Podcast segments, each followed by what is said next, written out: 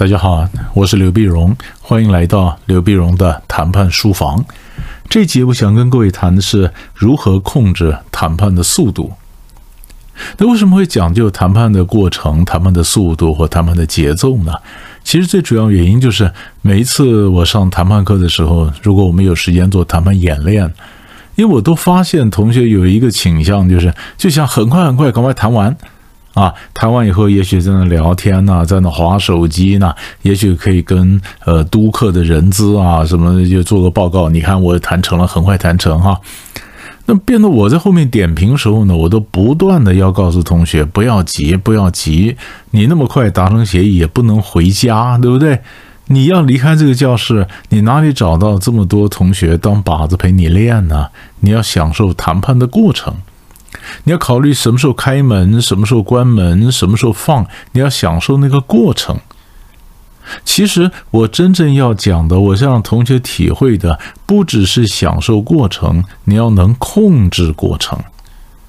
我们要晓得谈判时候这个 tempo 或者谈判的脚步步伐，它的 pace，你到底要走得多快，走得多慢，啊，都有关系。那么，你如果听到我谈判书房前几集，事实上我也讲过例子，我讲说有个日本人，他跟一个呃犹太人谈判，他就觉得犹太人很会谈，因为他们谈的蛮快的，谈的蛮顺的哈。但谈的顺的，其实日本人心里就有点嘀咕了，那会不会谈的太快了？犹太人也看得出来日本的这个感觉啊，有点不太放心，有点有点飘飘的这个不实在啊。那犹太人就说。你我们是不是谈的太快了？不然这样哈，我们先吃饭，好吧？先吃饭。那吃完饭的时候，大家再想一想，呃，你再想定了，这确实是你要的，想定了那没有问题，我们就再签字。也就是谈的太快的时候呢，他踩了刹车，让你回来再想一想，那你觉得没有问题了，我们再签字。而日本人就讲：“哎呀，这犹太人厉害啊！因为如果他不断的催着我们赶快签字，我们平常谈判没学过人，就是呃，趁对方没有反悔之前，赶快催着他签字嘛，对不对？那现在，嗯，日日本人就叫说犹太人说他不急着签字，他反而放慢了一些脚步，哎，让我觉得这个人很实在、很靠谱、可信任、可信任，后来才敢跟他签呐，是不是？那我看了这个书，我也觉得我也学到点东西啊。”我也觉得我学会了，因为这是可信任，这挺好的。其实不只是呃，这时候有的时候我们为什么放慢谈判脚步呢？可能我在等什么事情发生，因为谈判过程中还有很多新的信息会不断的传进来，是不是？我可能在等政府公布一个统计数字，比如说呃，它可能是一个呃一个失业率的数字，或者我可能在等 OPEC 在开会。它这个全这个石油啊，到底要增产呢，还是减产呢？这都影响到经济态势，也影响到我们谈判的筹码，是吧？那么也许有可能呢，等一个什么事情尘埃落定，因为可能对方一个新的政策或者新的一个什么事儿，那么我等得等的尘埃落定了，我才来决定我后面怎么谈嘛。所以我要让谈判开始进行，但是我不希望谈太快。那我怎么样去控制谈判的脚步呢？其实我们可以从嗯从事和从人不同的角度来做切入。如果从做事来讲的话呢，就是我们可能要求对方就拿个名词做个澄清啊，这个名词你说澄清，因为你的名词讲不清楚嘛，是不是澄清一下？澄清一下，那么或者我们自己讲话故意露出一些破绽，他们要求我们来澄清，不管谁要澄清他的信息，诶，那这个时间就拖下来了。比如说，呃，我可能是今天我不同层级的，我科长出去讲的，我经理出去讲的话，可能有一点点不一样。啊，或者我可能跟对方讲中文，然后在国际记者会上我是讲英文，但我中文本和英文本再翻译起来，哎，就有这么一点点落差。那对方就问我了，那你到底哪一个意思呢？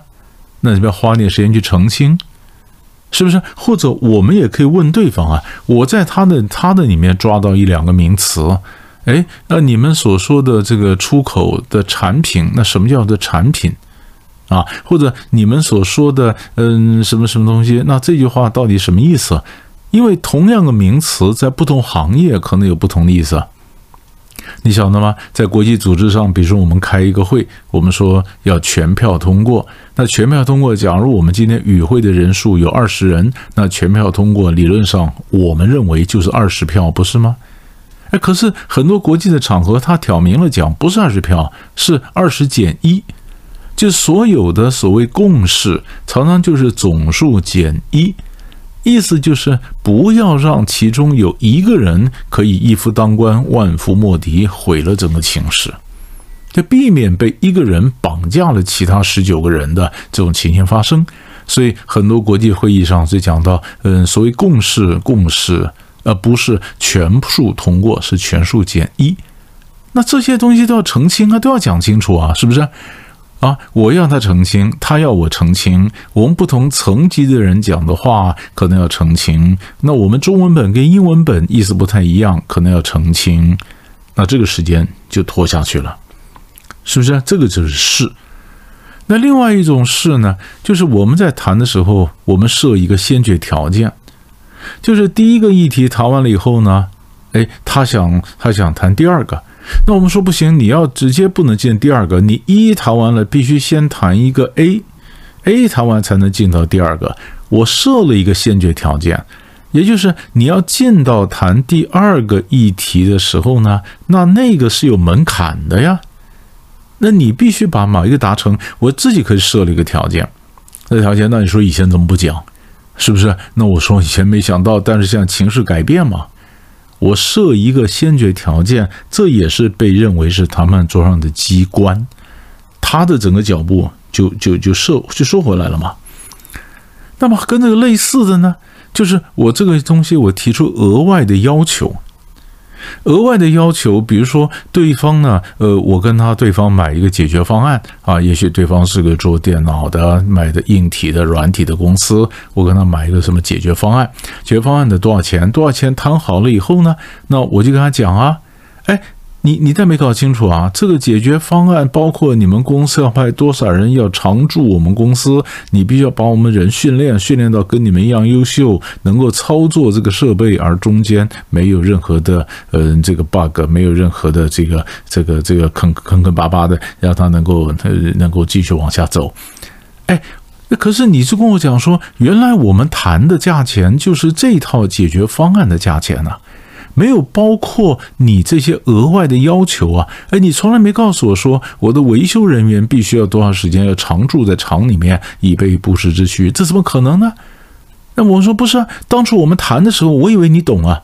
我们对这方面是外行啊。我们之所以买你们的设备，买你们解决方案，我之所以没有砍你们的价钱，一切按照你的要求，就是因为要你们的人要驻场，要教我们去 run 得很平顺呢。哎，怎么讲没有呢？哎，那你就说没有啊？当初我们不是这意思啊。好了，那事情的事情的范围忽然变大了，额外的要求忽然跑出来了，那要不要付钱呢？那你当然讲说，如果要这些做到，当然付钱。我说没有啊，原来这都是包括在里面，不是吗？哦，原来我们以为我们对事情事实上有个共识，但是后来发现没有，没有。是不是？当我们发现没有共识的时候，我们本来以为大家都很平顺，就很多事情的理解不太一样。我们本来以为这些事情包括哪些项目，没想到议题的领域一下被扩大，大家想的不太一样，不太一样怎么办呢？不太一样，澄清嘛。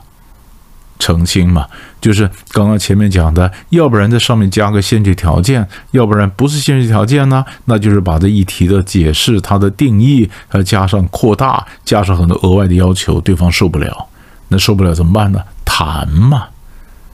所以这都是从事情方面，我们想办法开始谈。那他那他，那总是把这事情能够理清楚。那我们自己控制，要中间我要在这边要撑多久？我什么时候让他能够理清？理清以后，我后面才往下走，对不对？所以我看我要配合的东西有没有出现？我要等政府公布一个什么数字有没有出现？我等 OPEC 石油部长开会，开完会之后有没有决定增产或减产石油？这个数字有没有出现？等它出现了，我要等的东西到了，那我就可以把额外的要求就放了。那那些我说那就不争了。哎，我一下子又好像变得很理性，我让谈判又可以很平顺的往下走，因为刚刚前面我是控制了机关，踩了刹车嘛，是这样的。所以怎么解决呢？靠事情嘛。那可不可以靠人呢？可以。我们下一集谈判书房，我们再来谈怎么用人的方法来放慢谈判的脚步。就先把事情东西先给你讲清楚，你想一想。我们下集再见。